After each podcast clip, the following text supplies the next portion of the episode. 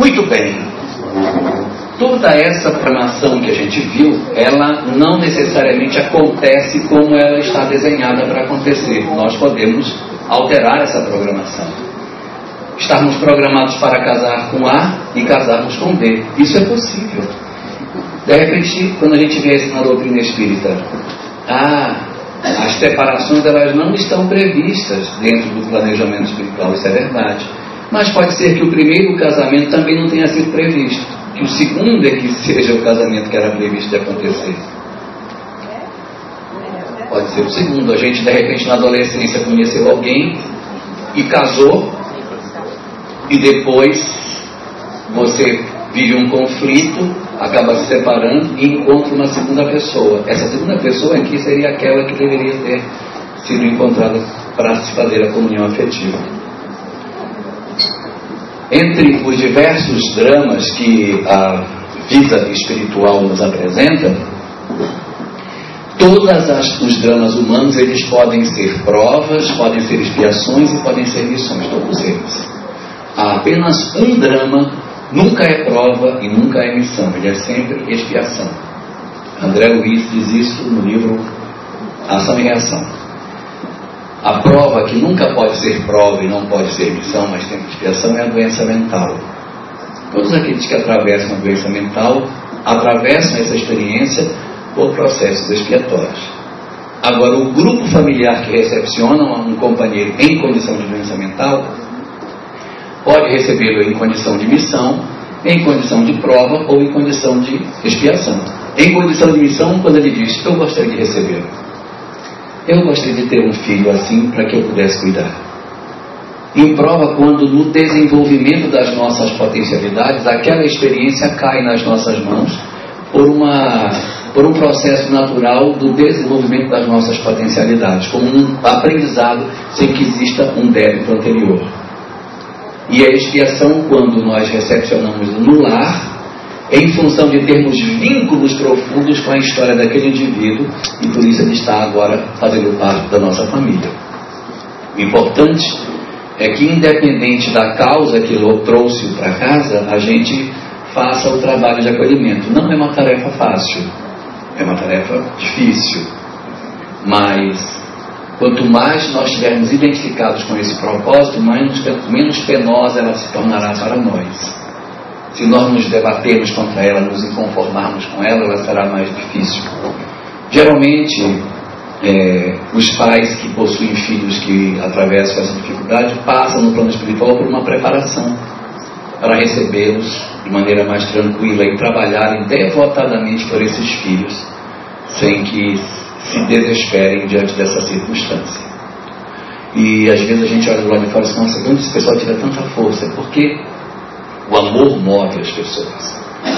E quando você tem um filho com uma determinada dificuldade, seja ela física ou mental, a gente se desdobra de amor em cima daqueles por, por saber que são mais frágeis e assim a gente realiza uma tarefa com muito mais eficiência, exatamente pela preparação prévia que costuma acontecer com os espíritos envolvidos nesse tipo de drama. Mas, em todo caso, é sempre bom a gente cuidar para que a gente aproveite o máximo possível. Identificando, às vezes, você tem uma pessoa que ela é mais difícil na casa e você diz, fulano é o problemático. Essa casa seria muito melhor se não tivesse ele, porque ele é o problema da casa, às vezes ele é o mais normal. Porque os outros vão para a balada e trazem as companhias espirituais para dentro de casa e não sentem que estão trazendo. Ele é mais sensível, aí ele se perturba. Aí, tá vendo? A gente foi e não se perturbou. Ele que não foi fica perturbado. Mas ele que não foi fica perturbado porque ele sente as companhias que os outros têm. Ele, no fundo, é a antena da casa. Se você tirar aquela pessoa, não, tira, bota esse cara no local que ele só perturba, você tira a antena do grupo e o grupo pode se perder, porque aquela pessoa que parecia ser a mais frágil, era na verdade a mais importante que a gente tinha para manter o equilíbrio. Quando ele estiver bem, é sinal de que nós estamos vivendo em mais harmonia. Vamos para frente? É, o que temos para dizer para as chamadas almas conscientes? Diz-nos o Espiritismo que todos os seres do universo são dotados de energia afetiva. Todos. Não há nenhum ser que não possua esse elemento em si. Todos nós possuímos energia afetiva. Essa energia afetiva é que move as criaturas, é o que, que faz com que as coisas aconteçam. Nós, quando fomos criados, Deus colocou a sua assinatura em nós. E a assinatura de Deus em nós é nós termos energia afetiva, que é a energia do afeto, a energia do amor, é a energia que nos realiza. Essa energia, ela tem várias formas de ser, ser cursada de nós de maneira positiva. Uma delas é através do próprio ato sexual em si, em que essa, essa prática revitaliza o afeto entre as criaturas. É uma maneira dessa energia afetiva cursar de nós, a prática sexual. Outra, o carinho, não necessariamente com a pessoa que é o nosso parceiro sexual, mas tudo aquilo que a gente gosta, que a gente devota amor, cursa energia afetiva. Carinho que eu faço num gato, num cachorro que eu cuido, quando eu demonstro afeto, carinho legítimo pelos nossos filhos, pelos nossos pais. Exercer carinho é uma forma de cursar essa energia do amor, que também existe dentro de nós. Outra, o estudo. Quem gosta de estudar, que passa as horas estudando, debruçado em cima daquilo que faz, com prazer no que faz, então cursa a energia afetiva pelo estudo. Alguns cursam pela prática da caridade, se dedicam a fazer ações pelo próximo e essa maneira de se relacionar com o próximo cursa a nossa energia afetiva também. Também tem aqueles que cursam pela arte, utilizam-se da arte para que ela possa desatar de nós as nossas energias afetivas. Ou ainda, a obra no bem. Tem mais, um esporte, tudo aquilo que a gente faz que seja feito com prazer, cursa a energia afetiva nossa.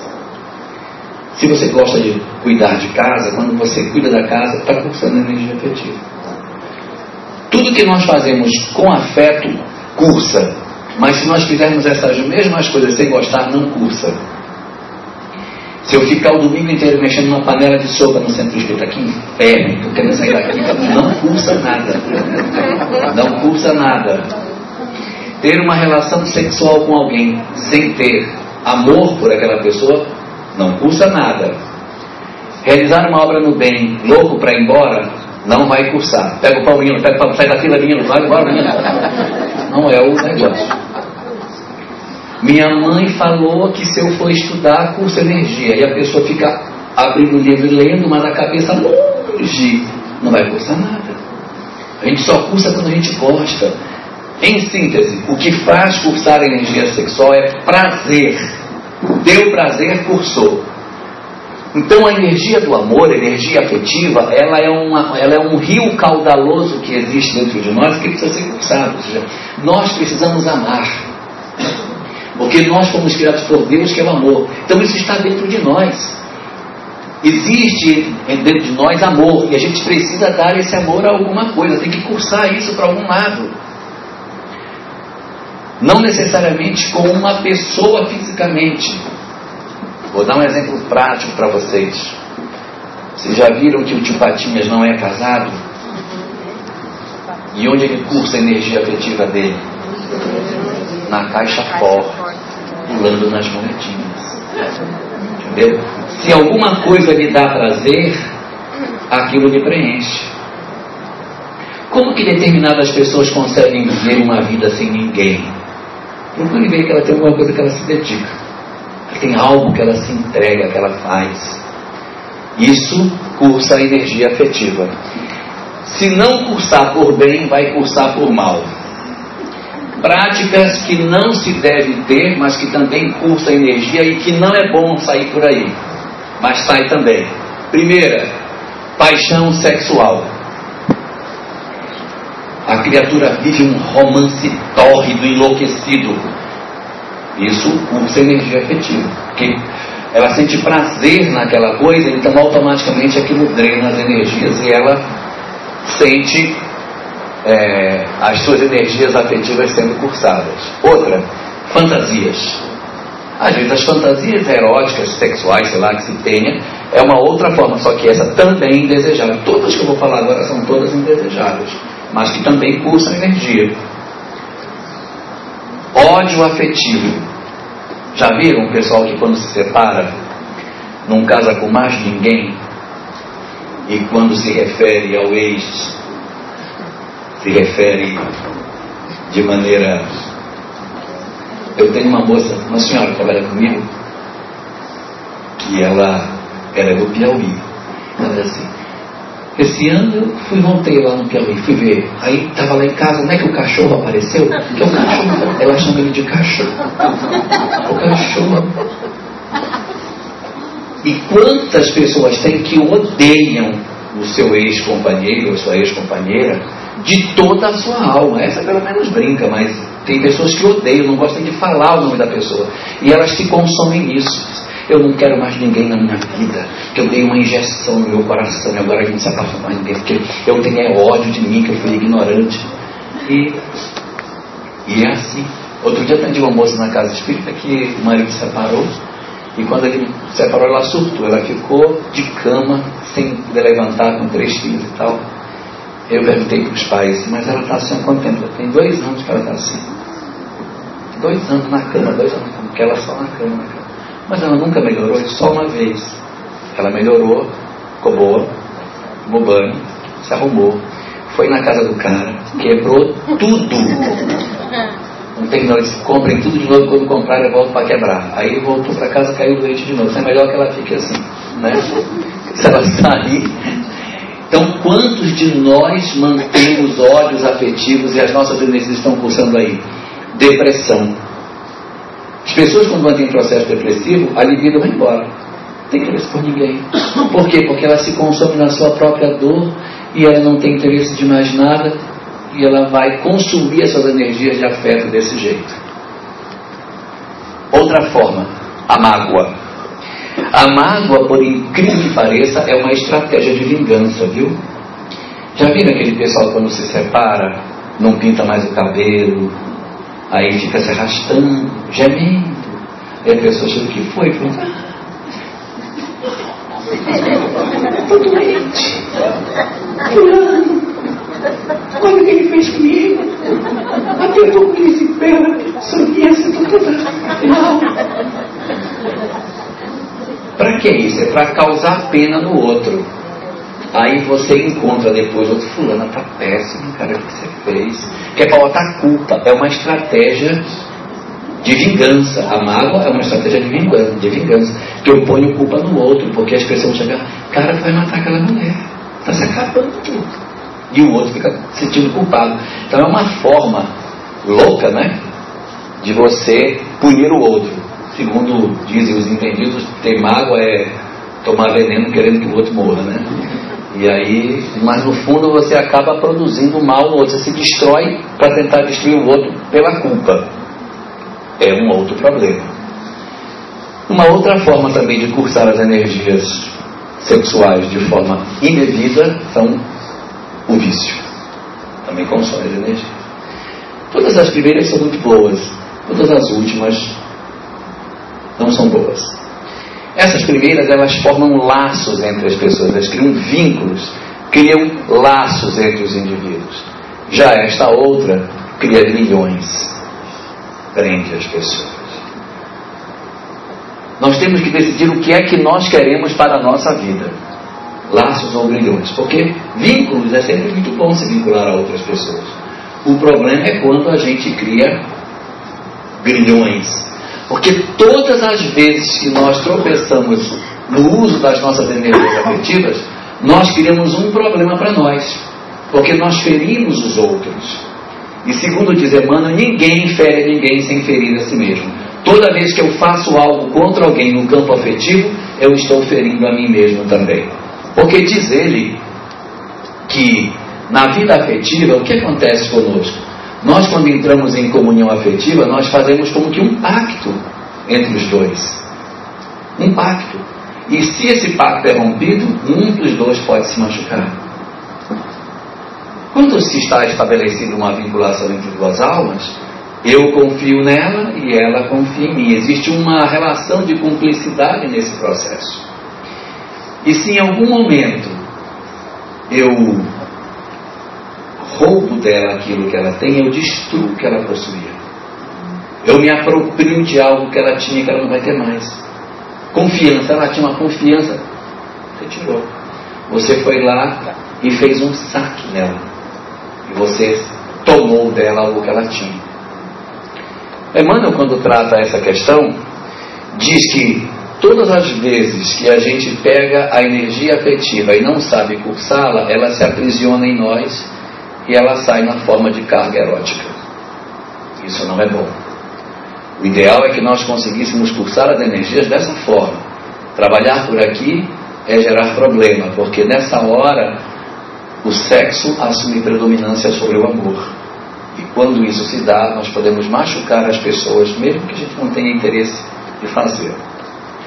Daí Emmanuel diz o seguinte: que quando alguém rouba de outro alguém aquilo que alguém tem, ele produziu um saque afetivo, ele sacou do outro alguma coisa. Então ele produziu um crime. Foi uma delinquência no campo do afeto. E no fundo, segundo o Espiritismo, segundo o Emmanuel, todos nós já delinquimos no amor. Todos. De maneira maior ou menor, mas trazemos na nossa história espiritual delinquências nessa área. Resultado: quando nós realizamos um saque afetivo, ou seja, prejudicamos alguém, nós podemos ter prejudicado essa pessoa e quando a gente comete um crime, qual é a consequência? Tem uma punição. Então, quem faz o saque afetivo vai para o cárcere. Vai para o cárcere. Estamos presos. Se, se todos nós cometemos deslizes no campo afetivo, todos nós estamos presos. Todos aqui dentro, todos lá fora. Vivemos os nossos cárceres afetivos. Só que os cárceres afetivos, eles não são cárceres físicos, que a gente fica enjaulado dentro dele. São cárceres diferentes. Esses cárceres eles não são uma jaula física, mas eles podem ser no físico. Como seriam cárceres físicos? O que, que eu posso fazer para impedir que alguém cometa delitos na área da afetividade numa próxima existência? Evitar que a pessoa cometa o mesmo deslize, considerando a questão física. Uma opção que a gente tem: o sujeito pode nascer feio. Não, é sério. Imagine o que é você ser um sedutor e na outra encarnação você nasce feio. Perninha assim. Né? Já ouvi uma, uma amiga uma vez que ela disse que é obesidade. O freio dela é a obesidade. Isso pode ser o freio de algumas pessoas. Então, segundo Emmanuel, a feiura é uma das estratégias para refrear. Porque as pessoas, se elas forem muito belas, elas se tornam muito sedutoras e isso pode atrapalhá-las. A benefício delas, elas vêm meio feinhas. Então a gente deve agradecer a Deus. A gente fica no espelho, ah, se eu fosse, queria ter tanto dinheiro, fazer, queria ganhar nem que fosse só a cena da virada para poder arrumar o meu nariz, meu nariz tinha essa pontinha aqui nele. De repente, isso pode ser o grande instrumento nosso para que a gente faça menos besteira. Só que tem gente que, mesmo sendo feio,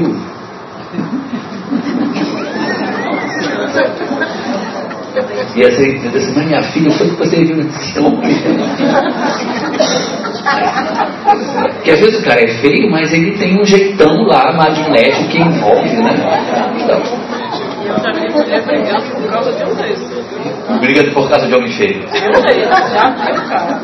Mas de repente, sei lá, né? ela é que sabe por que ela briga por ele. Bom, feiura é uma.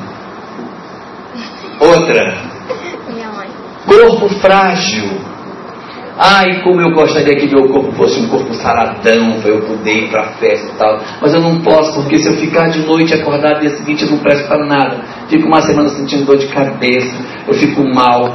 Aí se eu, se eu vou para a festa falo, bebe, não, quero bebe. Aí eu tomo um gole, dá uma dor de cabeça miserável, pai, eu queria tanto beber. Não pode, exatamente porque esse é o freio para segurar. Então são cárceres que a gente tem para evitar que a gente ande pelas mesmas sendas. E a gente às vezes se revolta por conta daquilo que nos disse não, que a gente queria tanto ouvir um sim, e esse sim pode ser o grande elemento de tropeço nosso. Outra, alergia.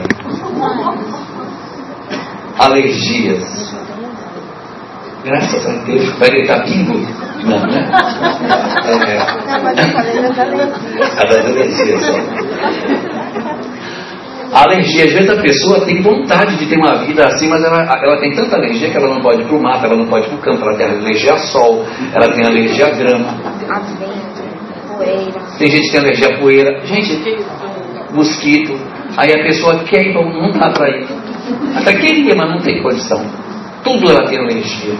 Alergia a plástico alergia, tanta coisa. Aí eu, aí eu queria poder fazer uma viagem, eu não posso ir, porque se eu for, eu tenho que levar minha bombinha que eu tenho que ir. Nossa, tanta dificuldade que a pessoa acaba refreando. Ela queria muito. Aí eu, eu, minha maior sonho é me libertar da minha bombinha, porque eu estou com um rapaz namorando e.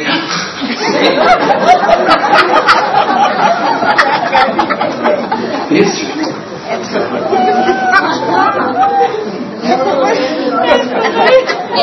Não é? Então pode, então pode ser de uma certa forma a gente precisa passar pela evolução primeiro, digamos, para poder se desvincular dessa questão mais física, tirando a feiura, né? Sabe que, na, na verdade. É, algumas coisas são certas, Carmita, né? Carmela. Carmela. É. Olha só, Carmela.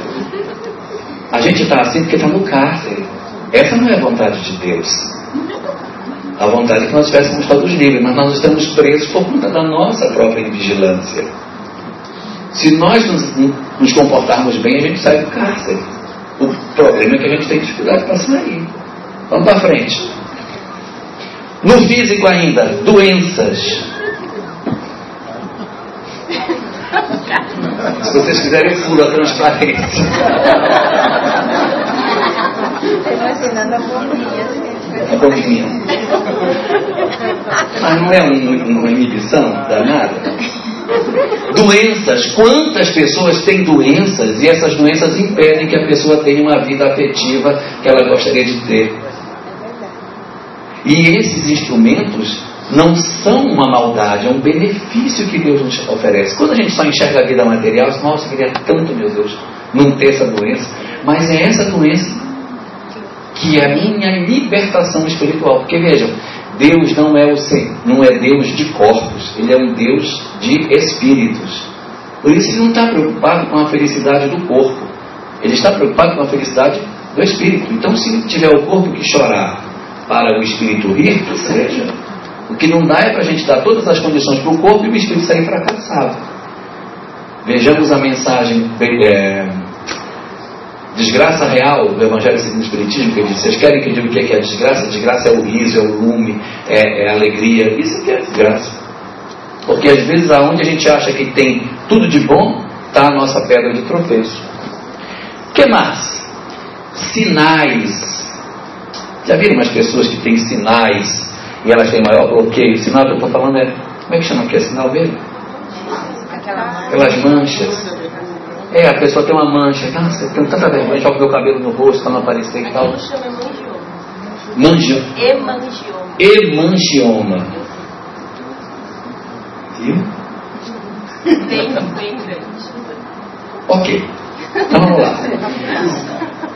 Isso também não quer dizer que a pessoa, porque tenha um hemangioma, ah, ele está no cárcere. Você também está. Ela também está. O meu é de feiura, o dela é só o angioma. O hemangioma, o meu é feiura, quer dizer, muito pior. Mas aí, os sinais, quantas pessoas assim, eu queria tanto tirar esse sinal, porque esse sinal é que eu, eu tenho vergonha, Eu não vou para a praia porque vai aparecer meu sinal. E isso é o refrear. É a estratégia que a natureza tem para refrear. Ou ainda as nossas deficiências. Você nasceu surdo, ele é cego, cabelo caindo, né? Você sabe que algo real. É, uma moça agora lá na minha terra, 16 anos. Foi para a festa com uma colega, aí colocou aquelas lentes de contato azul, para ficar com o olho bonito, né? Pegou da colega uma lente de contato, botou e tal, foi para a festa, fez o maior sucesso naquele olho azul dela. Chegou, não era acostumada, dormiu com a lente grudada no olho. Não saiu mais. Teve que ir no oculista para tentar tirar e passar produto produto. Perdeu um olho. Estranho, né? Tudo isso. Vamos lá. que mais? Os cárceres psicológicos. Esses a gente vai olhar, a pessoa não tem nada, ela está inteirinha, gente. Por que, que fulano está cheio de coisa? Não tem nada. Vamos abrir. Quando vai ver a pessoa por dentro, cheia de traumas. Tem bloqueios de relacionamento afetivo por conta de trauma. Sofreu tanta violência dos pais, apanhou tanto, foi tão, tão massacrado, que hoje tem bloqueio de relacionamento. Assistiu o pai espancar a mãe tantas vezes, tem medo de se relacionar fugia para a casa da vizinha, se escondia no mato até o pai acabar de bater. Acaba levando uma consequência psicológica. A pessoa olha, fulana bonita, normal tal. Não consigo me relacionar com ninguém, tenho medo de me relacionar. Ou ainda a pessoa sofre de inibições Existem várias inibições que a gente tem na área sexual que bloqueia a pessoa, às vezes vinda de outras existências, e que a pessoa, quando procura um parceiro, não, não, não, não, não, não, para, para, não, não, não, não. E aí, o que foi que houve? Inibições que a gente traz e que nos impedem de ter uma vida harmoniosa afetivamente. Educação. Outro bloqueio que a gente pode ter. Você nasce numa família que te bloqueia completamente, não deixa você sair, não pode ir na porta, não pode um monte de coisa. Que aí você, quando fica adulto, você fica cheio de trauma. Mamãe que era extremamente vigilante, que gritava: Estou falando, menina! Não estou fazendo nada, mamãe. Depois que ela casa, mesmo ela casada, ela tem dificuldade de ter uma vida harmonizada. Exatamente por conta de tanta castração que ela sofreu durante o período dela de adolescência. que mais? Outro cárcere psicológico. Inversão. Eu já falei disso, não vou falar de novo. Que é você nascer no sexo diferente daquele que você tinha, em princípio, como mais esperado. Outra, fobias Pessoas cheias de fobias. Eu não fico em lugar que tem muita gente, eu não vou a lugar que tenho medo de passarinho, tenho medo de aranha, eu tenho medo de um monte de coisa, eu não posso sair, eu tenho medo, se eu, for, eu tenho é, síndrome do pânico, eu tenho. Acabou. Como é que a pessoa vai se relacionar se ela não consegue entrar num avião, ela não consegue entrar num carro, ela tem medo que o mundo vá se acabar? Ela... Não, é difícil. E ainda, um último, é verdade, mas é que é a pobreza. É um outro também. A pessoa gostaria muito de comprar aquele batom da Lancôme e tal. Não vai conseguir comprar. Não vai ter. Ai, queria ter uma roupa. Não vai ter. Dinheiro contadinho, não consegue ir para as coisas que quer ir. São cárceres. Nós estamos é, isso não quer dizer que a pessoa está ou não pode estar em mais de um, tomara que não esteja em todo, mas é, cárceres existem e a gente vive nesses cárceres. Muitos de nós estamos presos dentro deles, escravizados a essa estrutura, sem que a gente se dê conta que isso aconteceu conosco. Somente quando a gente começa a ver a doutrina espírita, olha, aí é meu cárcere. Esse é um instrumento que me impede de fazer loucura, porque se eu fosse diferente. Só que o que é que acontece do cárcere? Quando a pessoa fica muito insatisfeita de estar no cárcere, o que, é que ela faz? Ela foge. E nós às vezes fugimos dos nossos cárceres. O cara é feio, aí ele se arruma, se produz, faz uma, uma escultura, troca o nariz, troca a boca, uma perna, e aí toma umas vitaminas, faz uma bomba para poder ficar com o corpo sarado, toma um monte de antialérgicos, antihistamínicos, faz festa, né? E a gente passa por cima dos, dos cárceres, não para viver uma vida saudável, mas para fazer loucura de novo. Esse é o problema, porque se a gente se tratasse para viver em certa harmonia afetiva, tudo bem. Só que quando a gente se liberta agora, sim, agora vocês vão ver. Estou na, tô na pista. Oi? Vai descontar tudo. Vou descontar tudo que eu não fiz. Aí é que piora, porque o que, que acontece quando o, o apenado foge da cadeia? A pena fica maior. Então ele volta a ser preso e piora. Quem tinha só um fica com dois. Agora vai nascer feio e pobre. Aí vai piorando. Então, se a gente não cuida, as condições vão se agravando, porque o objetivo não é punir, o objetivo é a educação. O problema é que a gente não consegue abrir as portas desse cárcere, a gente quer fugir, a gente tem que abrir a porta. Esses cárceres, a porta abre de dentro para fora, não é de fora para dentro. E a chave que abre essa porta é a boa vontade. Enquanto a gente fizer as coisas com ódio, com raiva, não sai. Tem que ter serenidade. Enquanto a gente se debater dentro do cárcere, aí a gente vai ficar preso. Tem que ter paciência para que a gente sorva todas as coisas e consiga sair com tranquilidade. Se por algum motivo a gente sai do cárcere e volta, sai, volta, sai, volta, e cada vez se comprometendo mais, mais, mais, mais, mais, mais, mais, há uma segunda opção de solução porque para quem foge do cárcere, a solução é a masmorra. Porque se do cárcere se foge, na masmorra não dá para fugir. A masmorra é um cárcere ao mesmo tempo físico e psicológico. Isso não quer dizer que todas as pessoas que passam por esse drama são obrigatoriamente desequilibradas na área sexual. Mas todos os que se comprometeram fortemente na área sexual e que não conseguiram, no curso dos milênios, resolver os seus problemas nos cárceres que lhe foram oferecidos, vão para a masmorra. E a masmorra são as doenças mentais, que aí não se escapar. Quem é doente mental é o corpo, não é o espírito. O espírito continua tendo lucidez, mas o corpo não corresponde àquilo que o espírito quer.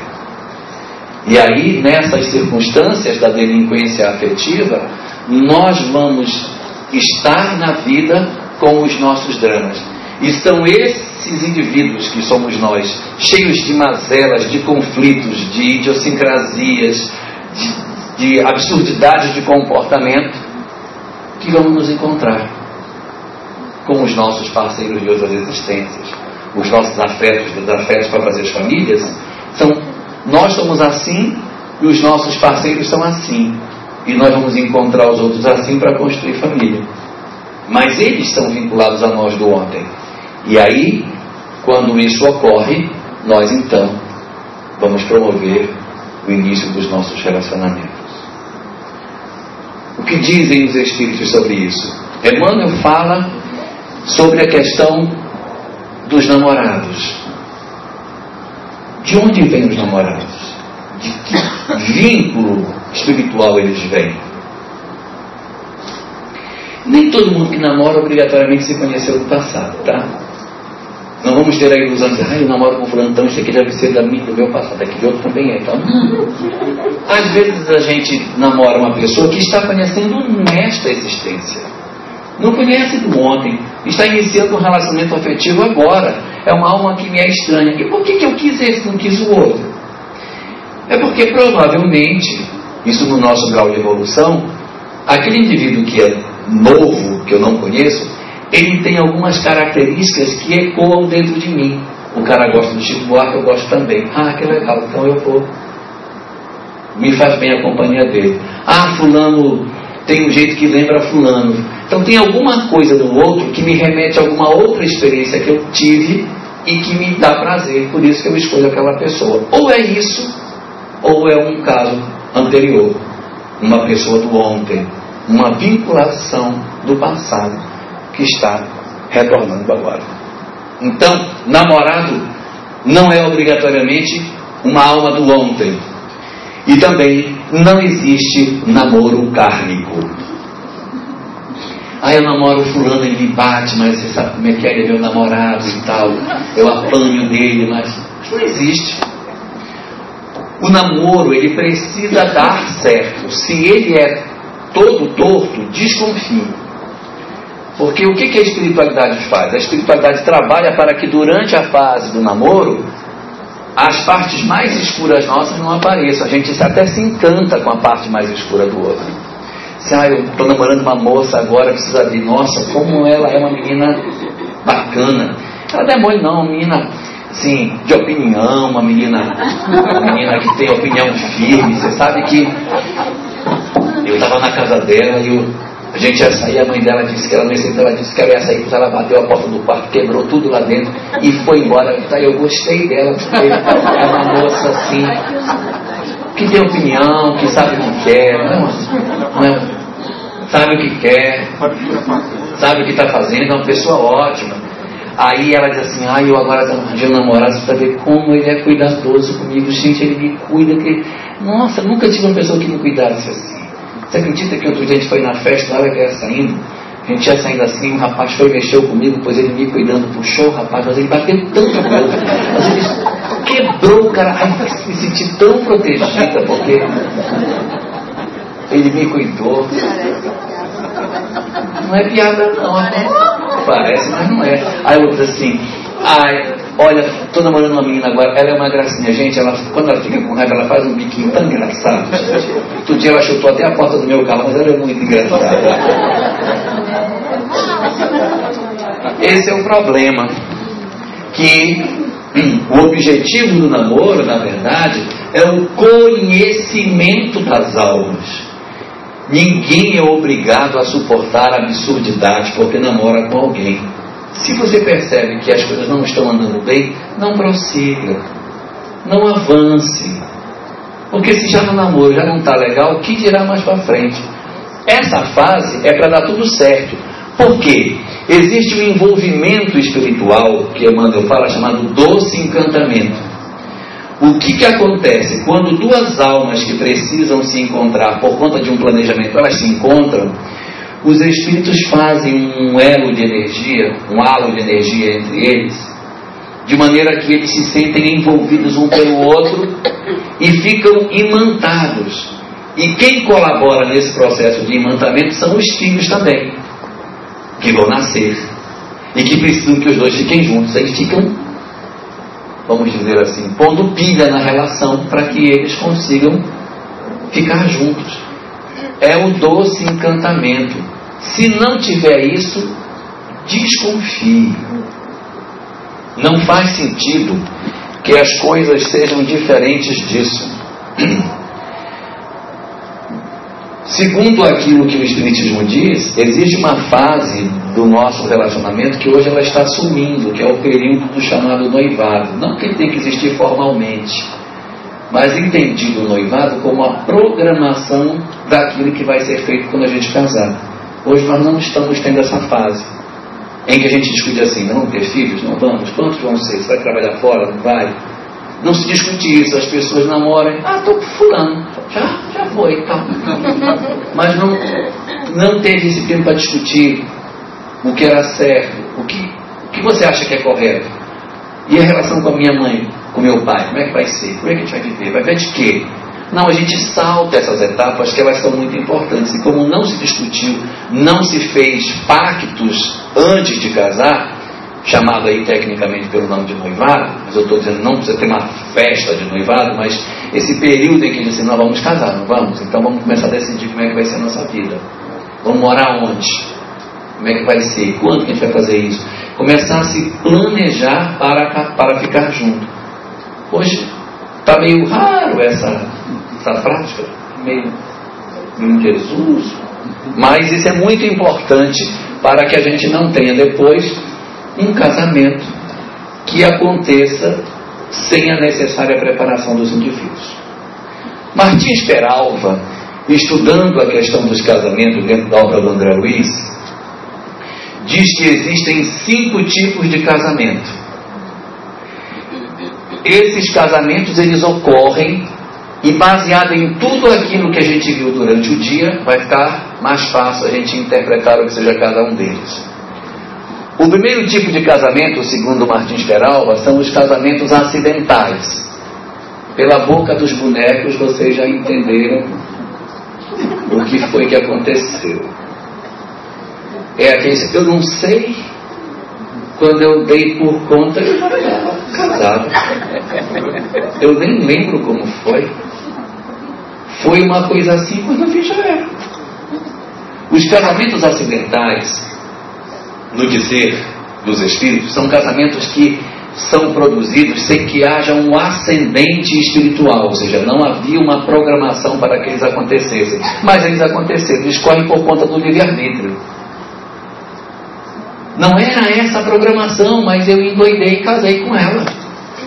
Eu quis. Mas minha filha, você tem 16 anos. Mas eu quero, mas minha filha. E ela vai casa. São casamentos onde é, se dá a vinculação das almas sem uma maior reflexão sobre o que vai acontecer. Eles são mais comuns nas almas primárias. Quanto mais primário o espírito, maior a probabilidade que o casamento seja acidental. Porque como eles são poligâmicos, são efêmeros e não têm uma vinculação para se preocupar com a questão espiritual, eles casam e descasam, descarta-se as pessoas. A pessoa está aqui com alguém, daqui a pouco não estou mais. Ih, não, você já passou. A fila anda, já estou com outro. E aí você vai vendo as pessoas se relacionando com vários indivíduos, tendo relações de afeto com várias pessoas numa mesma existência. São os chamados casamentos acidentais. O que não quer dizer que por eles serem acidentais, que eles tenham que terminar. Porque às vezes eles são acidentais, mas podem até dar certo. Pode dar certo. Se a alma é uma alma no início da evolução, muito provavelmente o casamento dela vai ser acidental, porque na programação espiritual ninguém definiu, olha, você vai casar com ela. Aquela coletividade primitiva está toda junta e alguém dali vai casar com alguém dali. Daí o que, oh, beleza, escolheu ótimo, então vai ser isso daí, então vamos lá, vamos administrar essa, essa opção que ele fez. E aí aquela comunidade primitiva vai viver com aquele casamento que foi montado.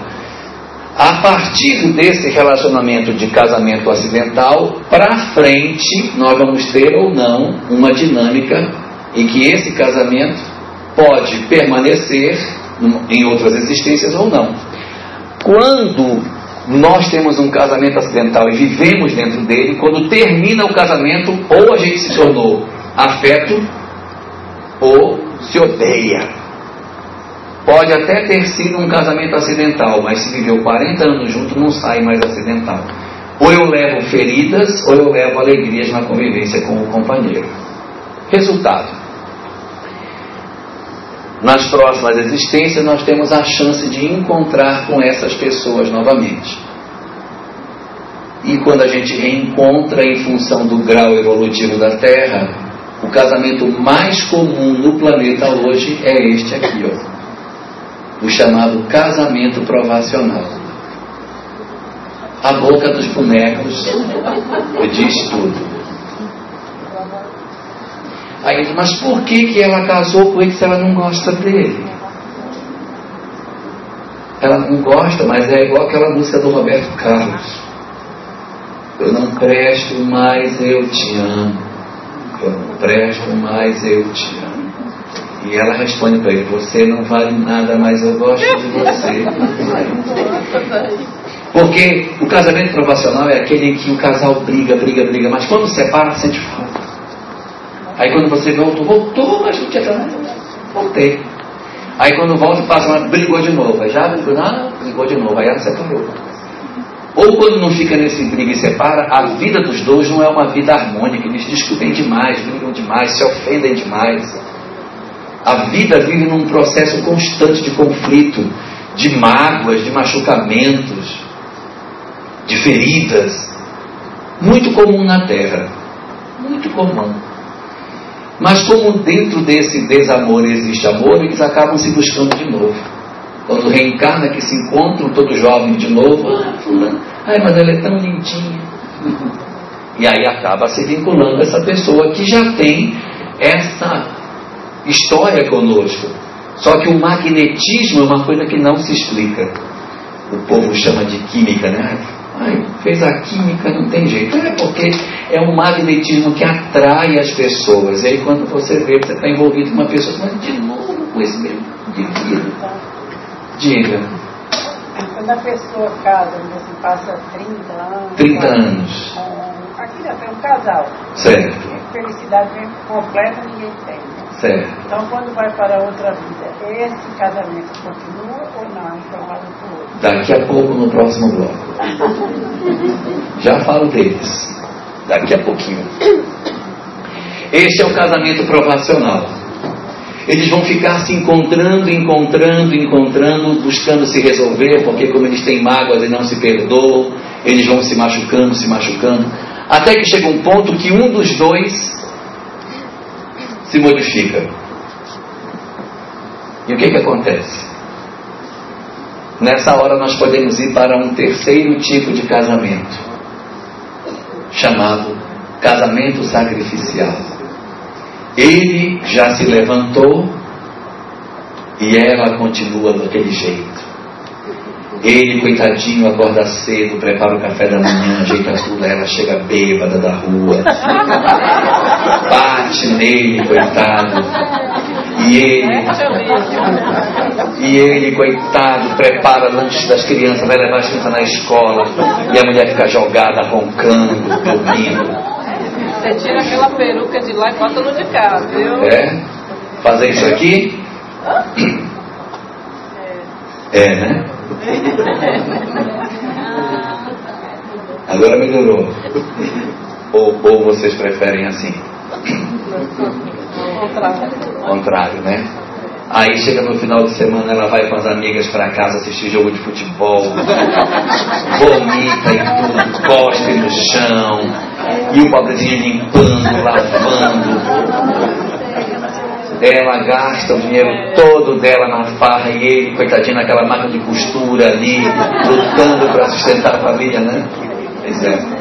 Então aqui são os chamados casamentos sacrificiais. Costumeiramente mulheres assumem o papel de serem as socorristas daqueles que ficaram na retaguarda. Não são tão raros na Terra. Não são tão raros. Mas também não são os mais comuns. Os mais comuns são os provacionais. E hoje, os acidentais têm crescido muito nesses tempos de transição. Quarto tipo de casamento são os casamentos afins, em que as almas se juntam e são almas que vivem em razoável harmonia. Evidentemente que isso não quer dizer que elas vivem o dia inteiro rindo um para o outro e que não discutem. Discutem, tem divergências, mas a tônica do relacionamento é a afinidade, é o respeito, é a cumplicidade. Quando eles discutem, essa discussão não é a, a, o tempo maior. Se for pegar o tempo maior da relação, não é conflito, é harmonia. Então, os casamentos afins são aqueles que muitas vezes os dramas não estão no casal, estão no entorno, nos filhos. Às vezes os dois se juntam, casam, tem, não tem grandes conflitos, para trabalhar em prol da prole. Aí recebe uma prole meio difícil para você cuidar e um tem que apoiar o outro para conseguir executar, senão não dá conta. Se receber um marido da cabeça virada, ela não dá conta. Imagina você receber assim, uns cinco filhos, cada um mais difícil do que o outro, tudo problemático, e você tiver mais um marido para ter que estar administrando, é difícil. Então aí os, os casais afins, não, nós, vamos, nós temos afinidade, a gente vai casar e nós vamos realizar a nossa vida. Nós vamos nos realizar cuidando da nossa família, dos nossos filhos. Então assim acaba funcionando os casamentos afins. Quando desencarna, eles continuam mantendo suas relações após a morte, se assim desejarem. Porque o que determina é o livre-arbítrio. E existe um último tipo de casamento. O que pode ter depois disso, gente? Porque já. Eu não sei, porque se olha, se já foi o acidental que não se conhecia, o relacional que não se davam bem. O outro que já um estava bem, outro não estava bem, outro já estão os dois bem, o que é que falta?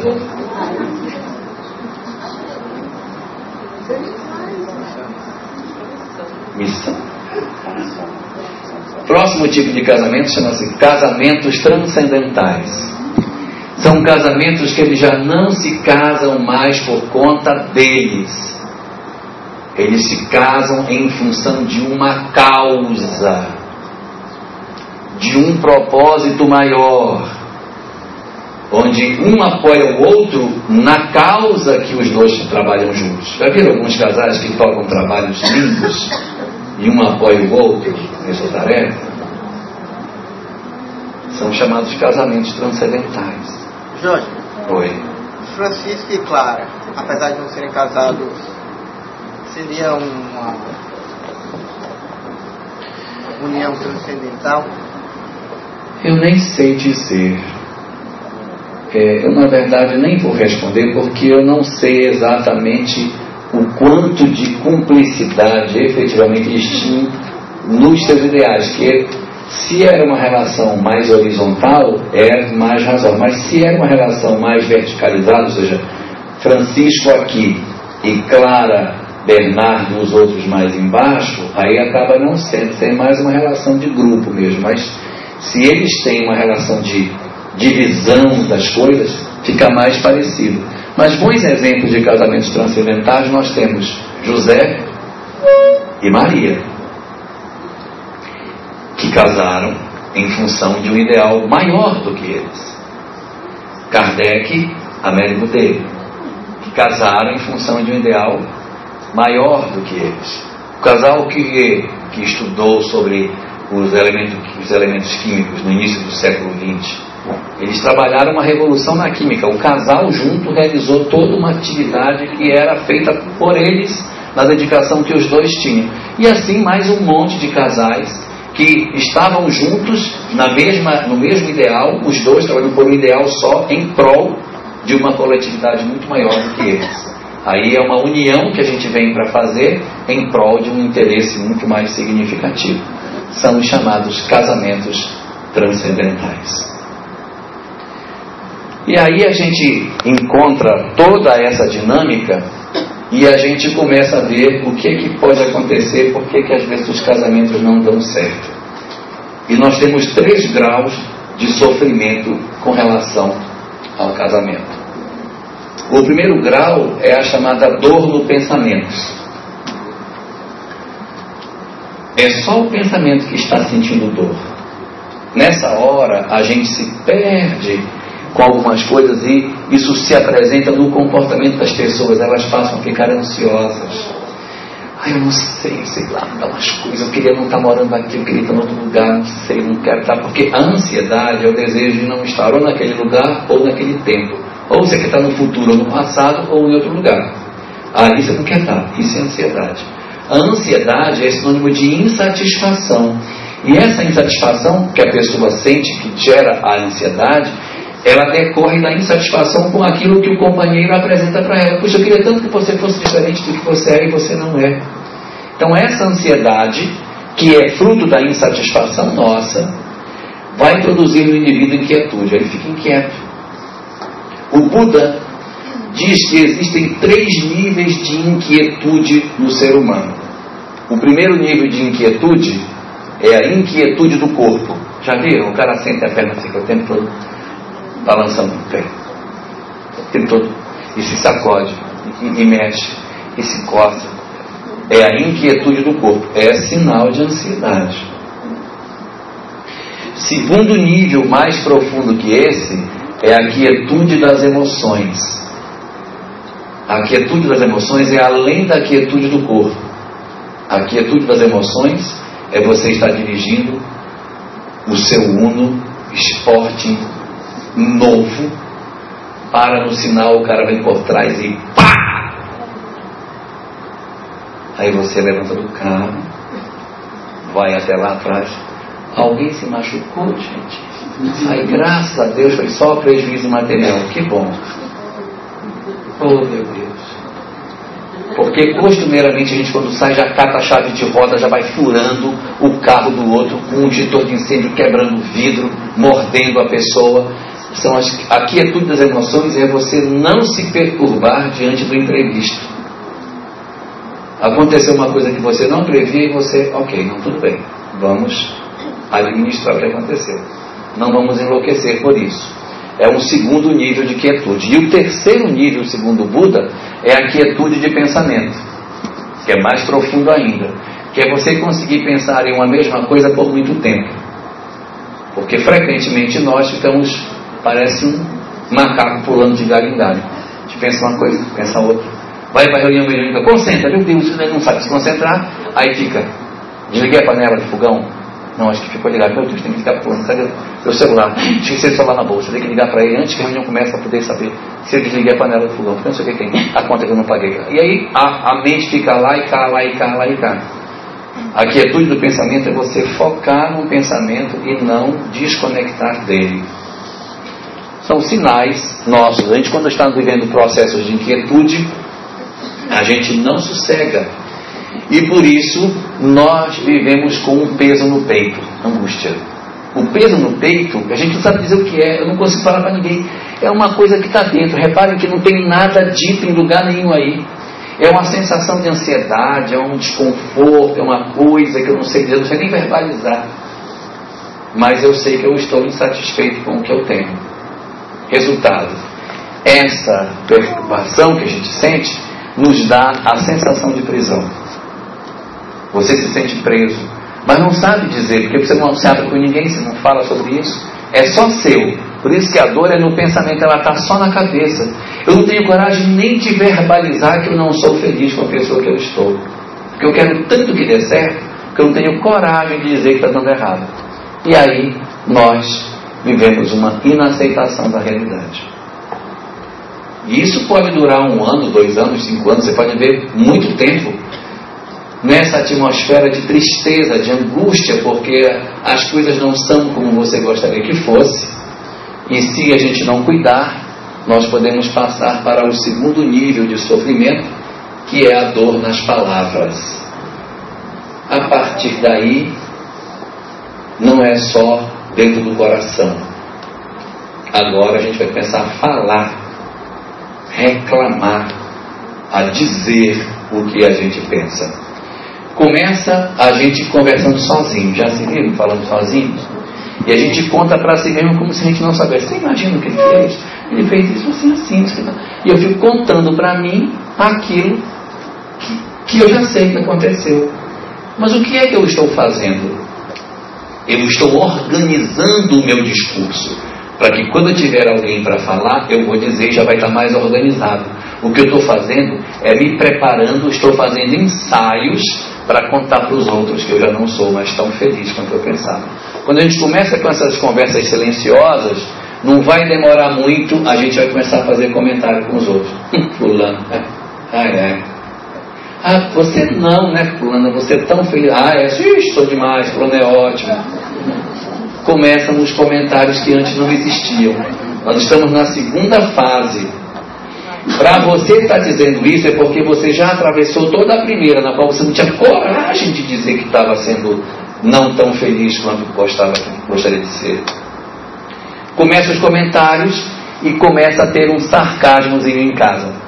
Fulano, você que me ajuda tanto, pode vir aqui pegar essa, essa garrafa de água, esse garrafão e virar para mim?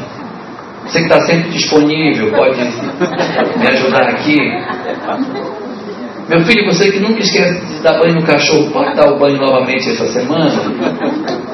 Então, essas coisinhas, elas acabam sendo alfinetadinhas que significam que a gente não está satisfeito com o que está acontecendo. A gente precisa cuidar. Porque se não cuidar, a gente vai se machucar. Eu lembrar, eu lembrar meu filho, que essa semana, meu filho ensinaram meu carro para mim. Não, eu não lavo nem o meu para lavar. Eu não lavo nem o meu.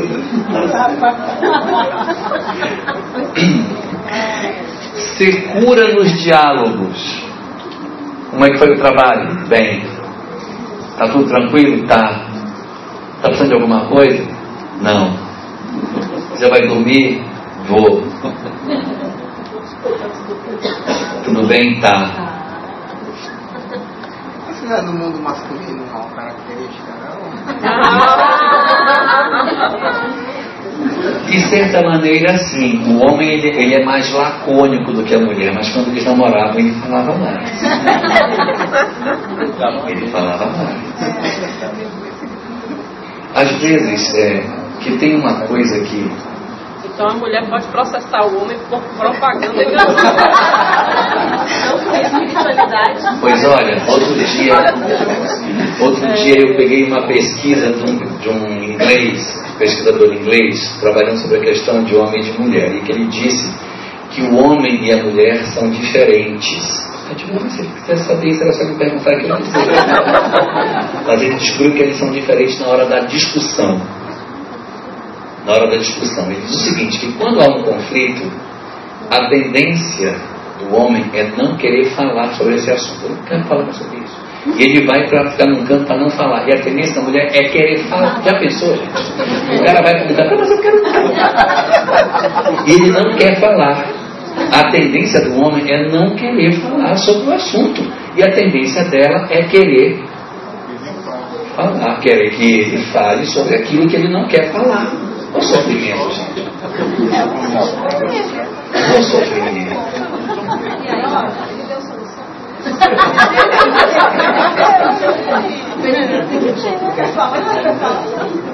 É, ele não deu. Ele só descobriu que era diferente. Mas é interessante que seja diferente, né? Muito curioso isso. Mas isso é importante para que mulheres e homens descubram dos universos do outro lado. Porque, por exemplo, a mulher diz, não, você tem que falar. Eu não quero mais falar. Não, você tem que falar. E ela não entende que ele não quer falar. Então é até para a gente entender, para não constranger tanto o outro a falar, e o homem também não irritar tanto quando diz, eu não vou falar sobre esse assunto com você. Mas eu quero falar, mas eu não quero mais. Então tá bom, vamos lá, senta aí, vamos conversar. Vamos começar. E aí você tentar, de lado a lado, conhecendo como é que o outro lado funciona, tentar diminuir o nível de tensão. Não foi muito difícil.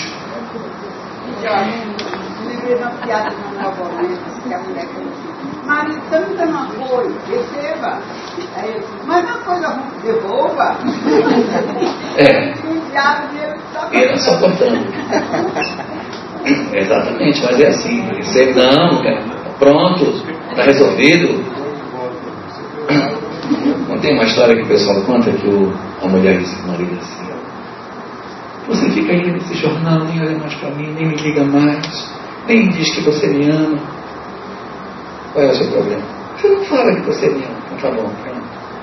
Eu te amo. Eu sou louco por você. Eu venero o chão que você pisa. Agora me deixa ler o jornal. Dizer, difícil, né? Isso aqui está no livro O Sol de Esperança. Uma mensagem, acho que é o capítulo 35, em que ele chama Sinais de Problema no Lar. Sarcasmo, secura nos diálogos, silêncio injustificável. Já viram esse? O casal fica na mesa, não dá uma palavra. Está almoçando, só ouve aquele. Uma palavra, só o cortado da, da faca no prato, cada um comendo em silêncio, nada. Se por algum motivo a energia vai embora, eles não sabem nem o que conversar, porque eles não têm. A sorte é a televisão ligada que dá sossego para que ninguém fique conversando. Apagou, meu Deus, e agora eu vou falar com ela? E vai já discutir, vai já criar confusão. Então, esse silêncio injustificável é o outro sinalizador de problema no lar. Outro, acusações verbais. Mas é você que é o culpado. Você já viu aqui o que o seu filho está fazendo? Meu filho não, é seu. É seu, mas é seu, você que educa. É você que tem que ser educado, porque você não educa. Aí, essas discussões não constroem a nada. E o que é pior, ninguém casou para ser infeliz, gente. Segundo Joana de Ângeles, outro sinal, desinteresse pelo outro. A mulher diz, bem, nasceu um negócio aqui na minha costa, para você ver o que, que é, não é nada. Não é nada, tá tudo bom, tem nada aqui. Quando era antes, oh meu Deus, mas o que foi que eu. tá machucadinho? Oh meu Deus. Hã? Pronto, vamos dar um beijinho e passar a. É, a beijo passar a.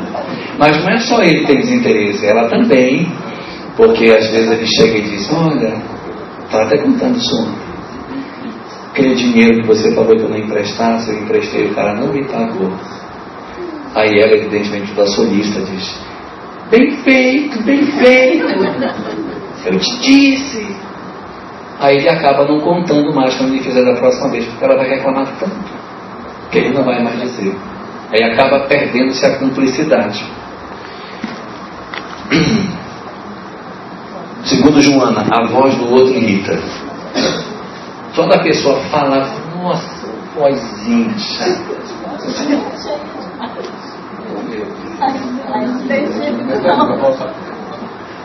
Você acha que não tem mais cura isso aí? Claro que tem. Tem cura. Tem cura.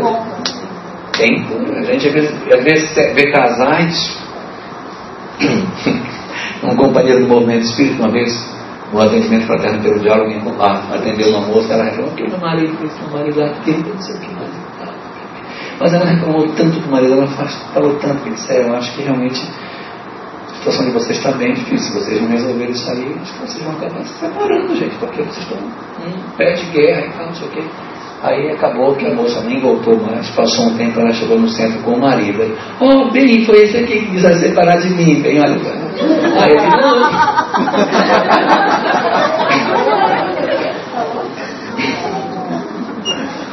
A voz do outro irrita e aí produz-se mágoa.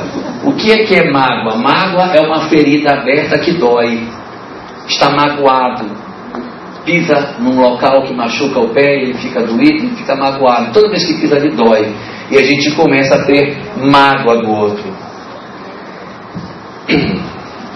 A Joana de Anjos tem uma hora que ela fala o seguinte, que é, uma circunstância que também é um sinal de problema no lar é que quando estão reunidos comentando sobre um assunto, aí todo mundo está dando a sua opinião, aí de repente o marido vai dar, quando ele diz assim, eu acho o seguinte, quando ele vai falar vai falar besteira.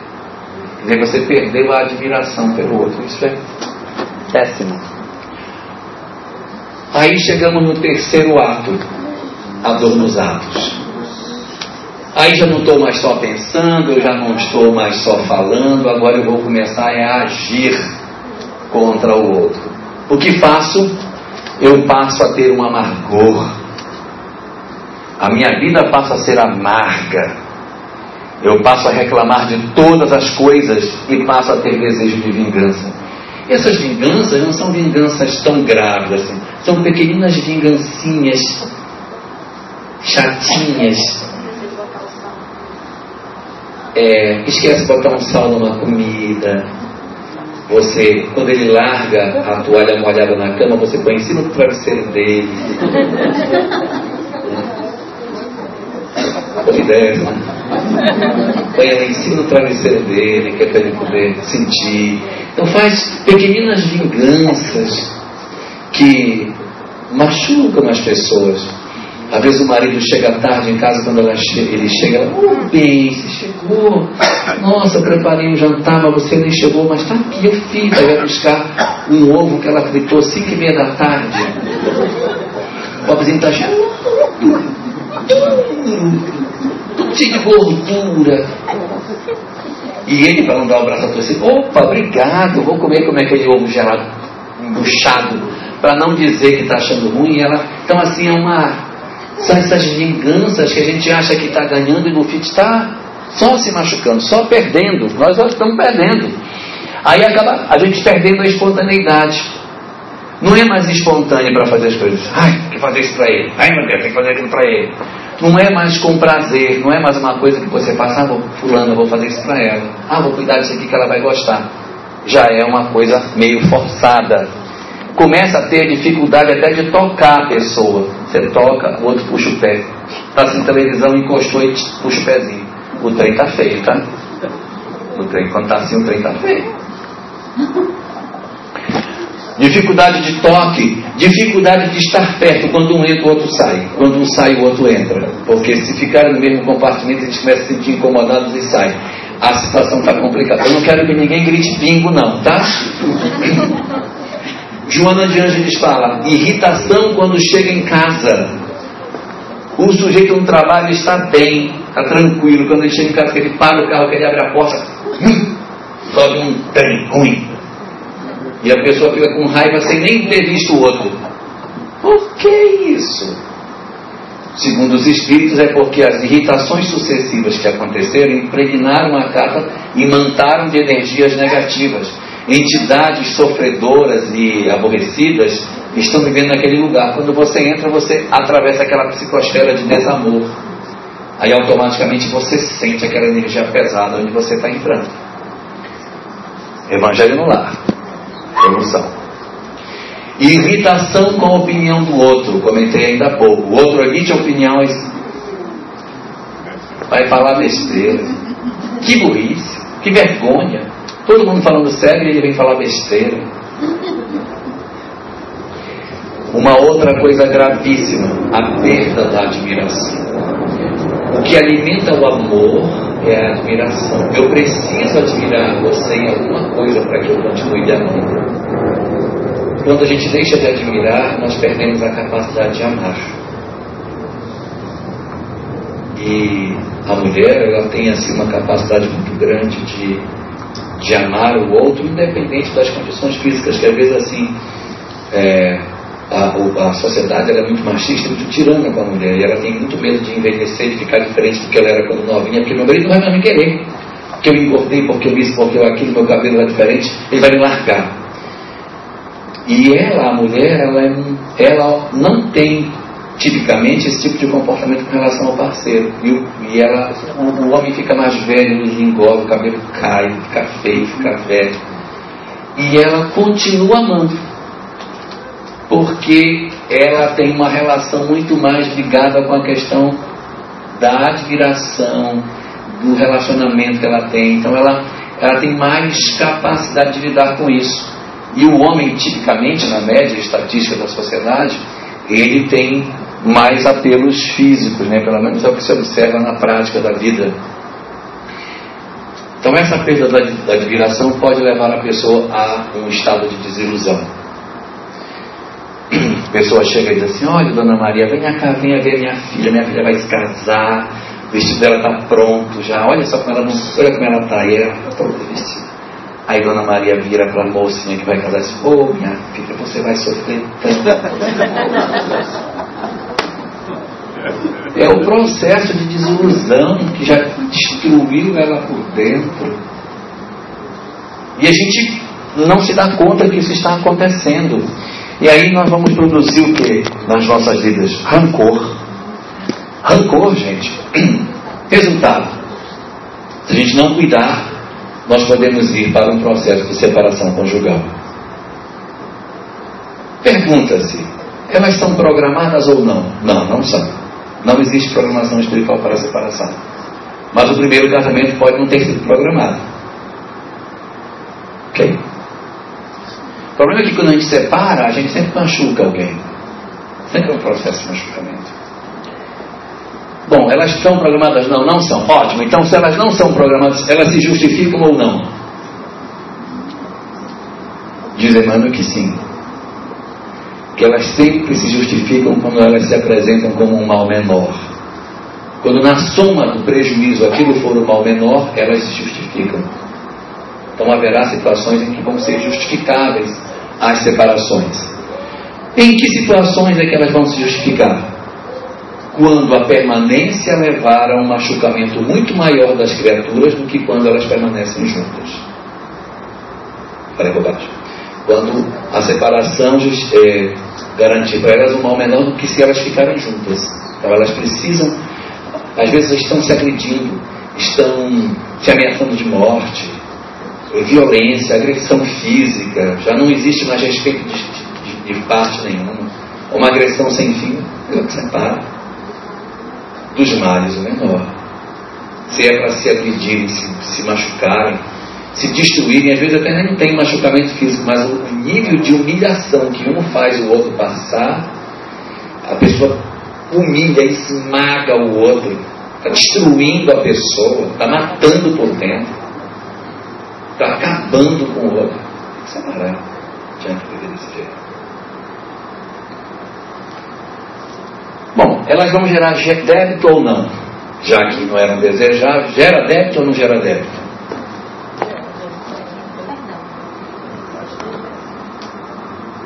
Se elas não forem justificáveis, vão gerar. Se elas forem justificáveis, não. Elas vão gerar débito todas as vezes que elas não forem justificáveis. Eu não gosto falando porque a, a creme dental eu aperto primeiro, aperta na ponta. Aí toda vez eu reclamo com ela, não dá certo não separar. Ela vai para um canto ou para o outro porque a gente não se acerta com relação ao creme dental. Não é justificativo. Gera débito ou não? Vai depender. Segundo o Espiritismo, vai gerar débito todas as vezes que elas não forem justificáveis elas são quase sempre moratórias de dívidas. Olha o que diz Emmanuel, são quase sempre moratórias de dívidas. Então, se é quase sempre, é porque não é sempre. E se de repente o outro chegar e disser, eu quero ir embora, o que, que deve fazer? Deixa aí. Nunca dizer, agora não, meu filho. Você comeu filé, agora você vai engolir o osso. Não separa, não. Agora você vai se lascar comigo. O Espiritismo diz que se o outro propuser, deixe. Mas também não vale por aí infernizar a vida do outro até o ponto de dizer, eu não aguento mais, me dá a separação. Mas não fui eu que pedi, foi ele que quis, gerou débito. Não tentemos enganar a lei, porque a lei não é besta. Tá? O nosso tempo já acabou. Vai haver reencontro futuro ou não? Porque quase sempre moratória de dívidas. Terá encontro futuro ou não? Vai depender. Vai depender. Se a gente levou mágoas recíprocas e um guardou mágoa do outro, a tendência de encontro é se um perdoou o outro, aquela discussão que tivemos pela manhã da lei dos reencontros. Então, nem sempre a gente vai precisar reencontrar o outro. E qual é a consequência que a gente tem para a questão da, da separação? É continuar o nosso processo de evolução, continuar o nosso processo de crescimento. Aquilo que a gente não se educou vai ter que continuar educando. Ou com o mesmo ou com o outro, mas aquilo que falhou vai retomar. Se eu separei por violência, se eu separei porque eu era violento, pode ser que eu não case com ela de novo, eu vou casar com outra, aí devo nascer bem magrinha, ela bem forte. que aí ela vai me amansar. Na primeira vez que eu gritar com ela, eu pego um tapa no meio do pé do ouvido, aí no instante arruma, vai curar o sujeito. Então a lei ela vai encontrar a forma da gente se resolver. Eu não sou obrigado a reencontrar com aquela mesma pessoa, não sou obrigado. Se houver mágoa, a chance de reencontro é grande. Havendo perdão, diminui. E aquele que é o violento vai procurar alguém para resolver o seu problema, que pode ser eu mesmo, se assim decidir por amor, ou outra pessoa, se assim for. Mas o interessante é que o, o Emmanuel diz o seguinte, que existe uma condição que a gente deve analisar. Ele diz, toda vez que você pensar em que está no livro Livro da Esperança, no capítulo 76, União de Prova. Lá diz o seguinte: se você pensa em se separar de alguém, e na hora que você pensa em separar, a sua consciência lhe cobra dizendo que você não fez tudo o que deveria fazer, não separe. Porque as cobranças da lei de Deus são pela consciência. Então sua consciência vai cobrar. Você sabe se você já fez tudo pelo outro. Se você não fez tudo, não faça. Porque você vai depois se sentir cobrado. Qual é a sua dúvida?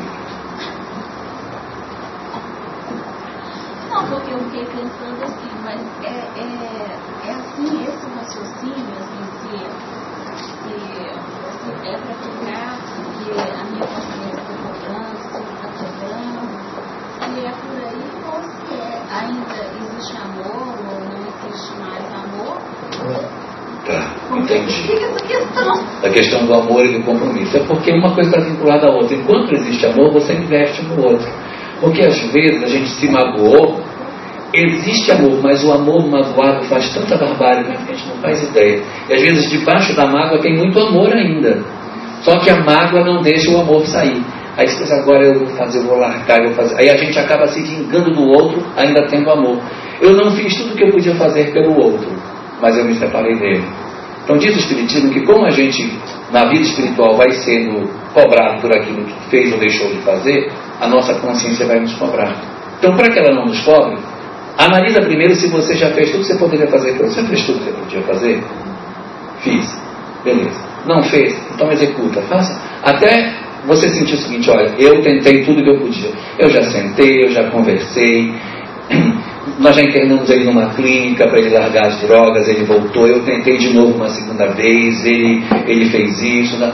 E eu já disse para ele, se você mais uma vez fizer, eu vou largar você. E aí ele fez de novo, então agora nós vamos separar. Aí eu fiz tudo o que eu podia fazer. O outro disse, não, na primeira movimento que ele fez, eu já larguei. Senão você investiu nele, não nem investi. Isso, segundo Emmanuel, pode gerar amanhã um sentimento de culpa, porque você diz assim, poxa, eu não investi tudo o que eu poderia ter feito, eu, eu desisti. E aí a pessoa vai se sentir culpada. Então, para não sentir culpa, diz Emmanuel, que a gente deve, nessas circunstâncias, trabalhar para que é, a gente não, não sinta dor de não ter feito o que poderia ter feito pelo outro. Então, o que fazer? O que fazer? Bem, que fazer é o seguinte: se já aconteceu, se você já separou do outro, regra número um: compaixão com aquele que desertou. Não guarde mágoa, não odeie, não se envenene. Dois, não julgue a vida do outro. Porque Deus deu uma alma para cada um, para que cada um cuide da sua e não da do vizinho. Cuide de você, não fique reclamando do outro e reclamando do que ele não fez. Cuide de você, do seu progresso, deixe o outro. Bom, e a vida sem o outro, como é que fica? Primeira coisa sem o outro, compreensão. Compreender é julgar o outro com as razões que o outro tem. Não ficar condenando a pessoa, achincalhando, falando mal dele, envenenando as pessoas contra ele. Não faça isso. Toque sua vida. Vire a página. Cuidado com a questão da obsessão. Lembre da obsessão na hora que for criticá-lo, que pode ser que ele tenha sido envolvido por um processo obsessivo, ele ou ela, né? Não lembre o esforço que ele pode ter feito para tentar fugir desse processo. Outro problema, não envenene seus filhos. Não envenene. Até por questões legais não se deve fazer isso. Assuma os compromissos que ele deixou para trás.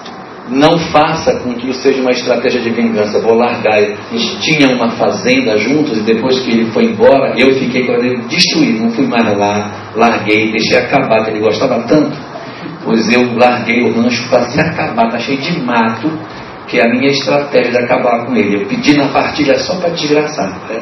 ele sentir que eu, eu faço. Não faça isso. Esses casais, quando desencarnam, vão para o mesmo mundo espiritual, ao contrário?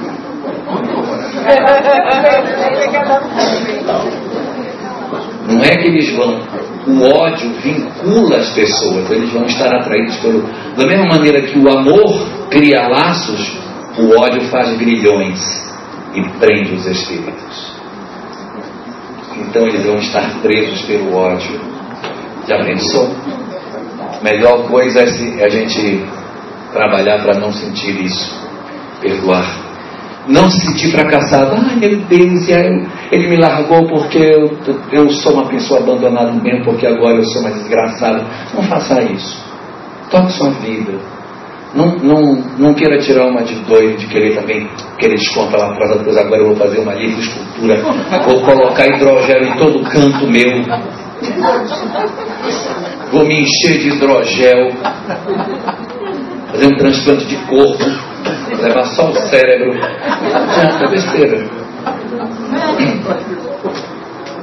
E recomeçar a sua vida, trabalhando o perdão e auto-perdão, sem querer enlouquecer por isso. E para a gente terminar, a pirâmide de construção do bem. A primeira coisa quando alguém nos faz algo de errado é a gente tentar corrigir os nossos atos. Pessoa faz o mal, você faz o bem. Dizia Jesus: Amai os vossos inimigos. Isso é muito complicado. Tem que amar os inimigos. Aí deu uma receita. Amai os vossos inimigos. Fazem bem aos que vos aborrecem. Também isso aí. Ó. O cara faz o mal para você, você faz o bem. Seu marido lhe agride, sentir Procura ajudar. Vai fazer o mal, faz o bem. Faz o mal, faz o bem. Faz o mal, faz o bem. Se ele faz o mal, você faz o bem. De repente você sente que já não está mais conseguindo fazer o bem, está na hora de mudar de estratégia, que a gente já não está mais conseguindo nem ajudar. Então você passa para a segunda etapa, disse Jesus. Fazem bem aos que vos aborrecem. Bendizei os que vos maldizem. Então você vai com as palavras. Vai falar bem de quem fala mal. Para falar mal, você fala bem. Fala mal. Até para você não se envenenar. A seu benefício. Se isso não dá para fazer, então vai para os pensamentos. Orar por ele. Porque disse Jesus: Benzei os que vos maldizem e orai pelos que vos perseguem e vos caluniam. Usando essa estratégia, nós conseguiremos trabalhar a questão das nossas energias. Porque de todas as coisas que a doutrina espírita tem para nos oferecer, o mais importante de tudo que ela tem para nos ensinar é a busca desse trabalho de ressignificação. O objetivo nosso na existência, de tudo que nós falamos hoje à tarde, se resume numa única palavra: ressignificação.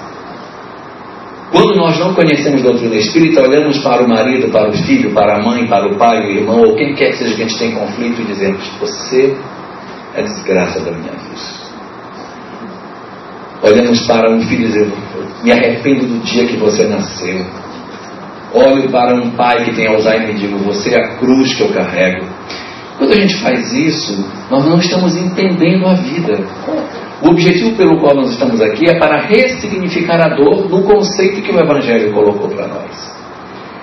Se nós bem compreendermos o que é a doutrina espírita, nós vamos ressignificar a nossa dor.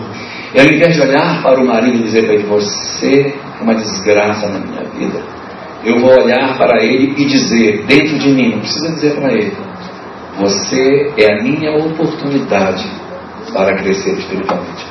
Você é a chave da minha libertação. Porque se eu conseguir trabalhar a minha intimidade e conviver com você, todos nós vamos crescer juntos. Porque eu preciso que você cresça para que eu fique bem. Preciso que a gente esteja harmonicamente. Eu não vou desistir de você e aceitar o outro do jeito que o outro é. Se meu filho é diferente de mim, aceita ele como ele é. Não querer que os outros sejam aquilo que a gente acha que eles deveriam ser.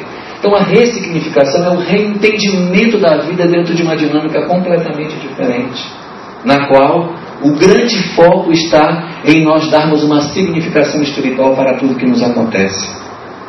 E não olharmos a vida pela linearidade da vida orgânica mas sermos capazes de olhar as coisas e dizermos: não. Eu estou na Terra dentro de um planejamento espiritual para trabalhar as minhas energias afetivas junto com o meu grupo familiar, a fim de que todos nós descobramos o caminho da felicidade. E o caminho da felicidade passa necessariamente pela aceitação de você como você é e na compreensão de que eu preciso de você para que eu possa crescer. Não é você só que precisa de mim. Eu preciso do meu grupo familiar. Eu preciso da minha família. Porque lá estão as experiências que eu necessito para que eu consiga crescer enquanto pessoa, enquanto espírito. Então, essa ressignificação é a grande chave de tudo. Porque o dia que eu conseguir olhar para o meu grupo familiar e entender a dinâmica espiritual onde eu estou envolvido, as minhas cruzes serão bem menores. Eu terei entendido o propósito da vida, o objetivo da existência e assim conseguiremos dar sentido às nossas existências e fazer valer todo o investimento que Deus tem feito em cada um de nós. A gente encerra aqui o nosso seminário, desejando felicidades para todos vocês e para todos nós, para mim também, para todos. E que nós sejamos muito felizes, gente. Muito obrigado a todos, obrigado pela paciência.